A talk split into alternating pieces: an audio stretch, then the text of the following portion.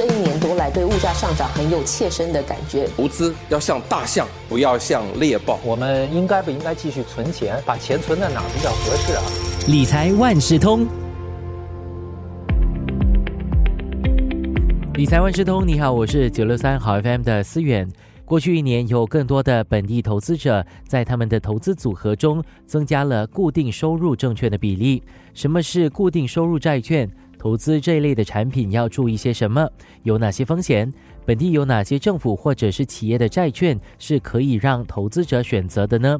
这一期的早报播客理财万事通邀请了联合早报财经新闻记者王思颖和我们一起来谈一谈债券投资。思颖你好，思远你好。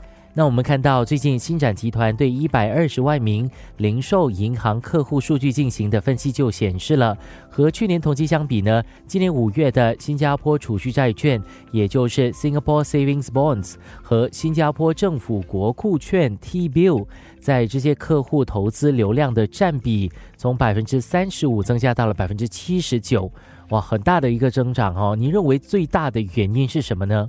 债券或固定收入产品可以给投资者带来稳定的收入，所以在投资环境较动荡和不明朗的大环境下，投资者将更多资金分配到固定收入证券上是很正常的。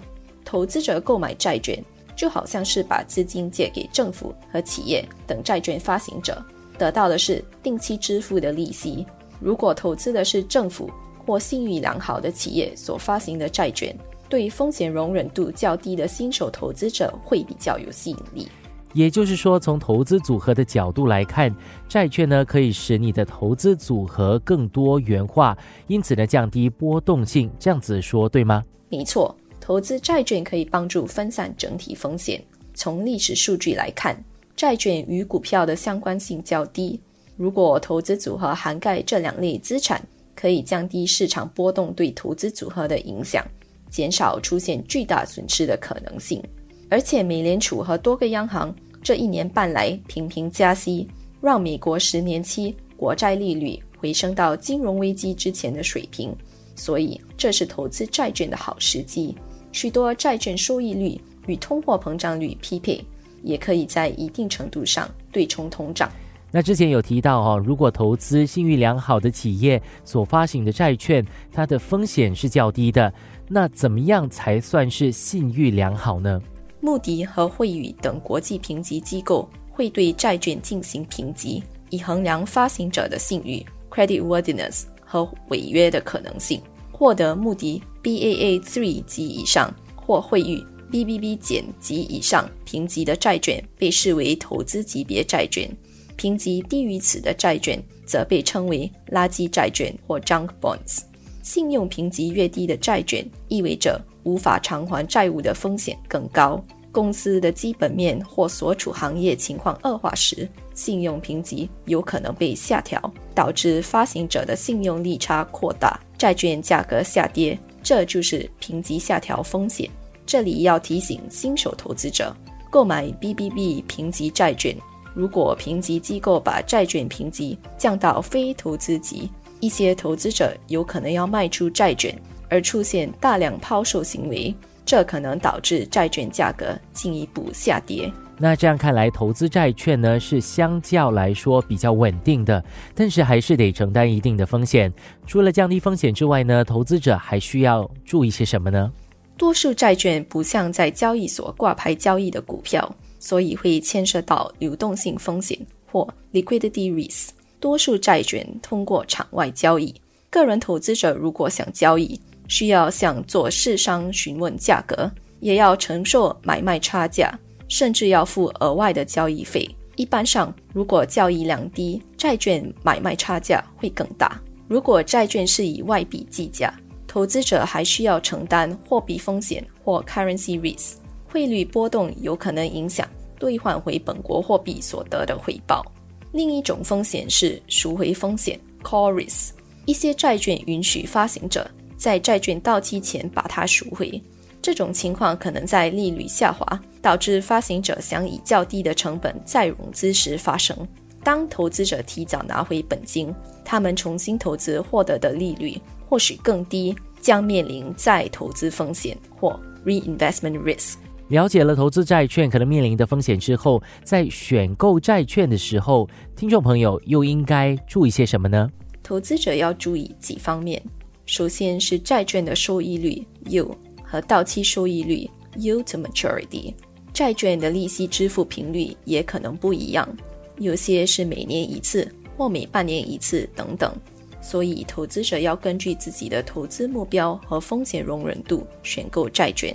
最重要的就是先了解债券发行者的财务健康状况。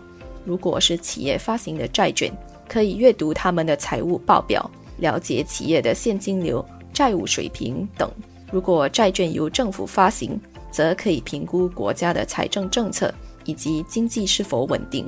在本地哈，散户可以选择投资政府证券或是由企业发行的债券。那这两者他们又有什么不同呢？在这里要提醒所有投资者，只要是在本地申请和买卖债券，就要有中央托收户头或 CDP account。这个可以通过新交所的网站申请。成功开设 CDP 户头后，就可以开始买卖债券。新加坡有三种政府证券供散户投资者选择。我国政府拥有最高的信用评级，这些产品因此被视为更安全的选项。首先是新加坡储蓄债券，将于九月发行的储蓄债券，首年利率为百分之三点零幺，十年平均利率则是百分之三点零六。另外，新加坡政府国库券属于短期新加坡政府债券或 SGS，六个月国库券每两个星期发行一次。八月十七日拍卖的最新一批六个月国库券，截止收益率为百分之三点七三。其他新加坡政府债券的期限介于两年到五十年，每半年派发票息，主要分为三类：新加坡政府债券、市场发展、新加坡政府债券、基础设施以及绿色新加坡政府债券、基础设施。由企业发行的债券，投资者可以通过本地主要银行或券商购买。企业债券发行后，投资者可以在二级市场买卖。但价格取决于当前的市价。企业债券一般需要至少二十万元的最低投资额，所以很多散户投资者或许无法购买。不过，投资者还是可以考虑投资门槛较低的债券挂牌基金 ETF 或单位信托。你是不是想要让你的投资组合更多元化？债券还有证券其实是一个你可以考虑的选项。今天的理财万事通，就谢谢联合早报财经新闻记者王思颖跟我们一起聊债券投资，让听众朋友更了解这另外的一个投资选项。理财万事通与你分享既专业又易懂的财经知识。播客由新报业媒体联合早报制作，我是九六三好 FM 主持人思源。完整版 Podcast 可在早报 .sg Audio 以及各大播客平台收听。